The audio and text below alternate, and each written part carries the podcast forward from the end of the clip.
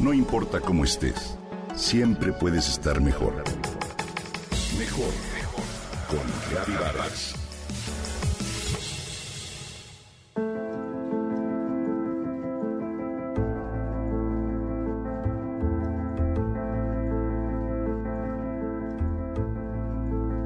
Mi sobrino tiene casi 18 años de edad y los mismos de no comer vegetales.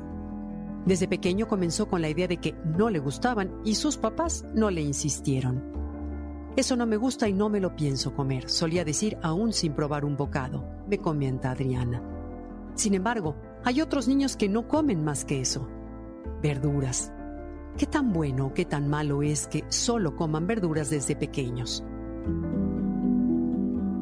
Cada día existen más niños vegetarianos porque hay más familias vegetarianas. La opinión general no es siempre favorable. Sin embargo, de acuerdo con la Asociación Americana de Dietética, la dieta vegetariana es buena opción siempre y cuando haya una buena planificación e ingesta de suplementos alimenticios, así como el aporte de sustancias nutricionales complementarias. ¿Qué conlleva eso? Primero que nada, definamos que una persona vegetariana es la que decide reducir o eliminar de su dieta todo alimento de origen animal como la carne y todos sus derivados, así como pescados y mariscos. Dentro del vegetarianismo hay distintas categorías. Los que solo comen vegetales y dejan fuera los lácteos y huevos, y los que consumen lácteos y huevos pero no carne. Ser vegetariano tiene sus pros y contras. El primer punto es que suele ir acompañado de buenos hábitos de consumo al incrementar, por ejemplo, bueno, obvio, la cantidad de verduras y de frutas. Sin embargo, llevar a cabo este tipo de dietas puede también generar déficits a nivel de nutrientes. En la primera infancia, eliminar el consumo de alimentos de origen animal puede llevar a una desnutrición, toda vez que la fuente más importante de vitamina B12 suele ser la carne y el pescado.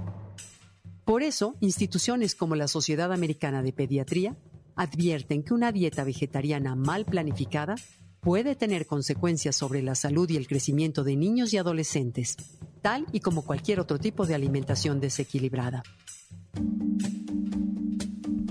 Dentro de los beneficios que tiene una alimentación vegetariana es que se consumen más alimentos de mejor calidad, menos azúcares, menos grasas animales, pero ciertamente debe vigilarse y planificarse de manera inteligente para que los niños tengan un crecimiento y desarrollo adecuado y acorde con su edad. Es necesario monitorizarlos y realizarles estudios frecuentes. En la infancia y adolescencia sabemos, es vital mantener ingestas de hierro, zinc, vitamina D y vitamina B12 en niveles adecuados. En suma, los niños sí pueden vivir sin carne, pero esta es una decisión que conlleva trabajo y conocimiento al respecto para ser capaces de cubrir las necesidades nutricionales y energéticas. Para que la alimentación del niño vegetariano cubra dichas necesidades, la Asociación Americana de Dietética sugiere que realicen comidas frecuentes, que agreguen a su dieta alimentos refinados como cereal, pan y pasta, que hagan hincapié en la ingesta de calcio, hierro y zinc, así como vitamina C, a través de alimentos vegetales. Este tipo de alimentación no se recomienda para bebés o niños pequeños, pues los especialistas señalan que se ha asociado con un deterioro en su crecimiento.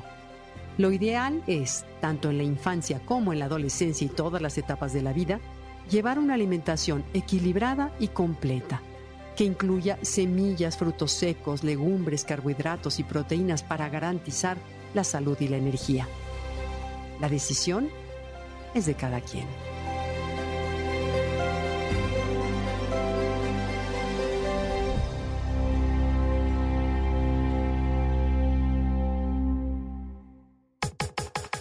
Comenta y comparte a través de Twitter. No importa cómo estés siempre puedes estar mejor. Mejor, mejor, mejor. Con Gaby Vargas.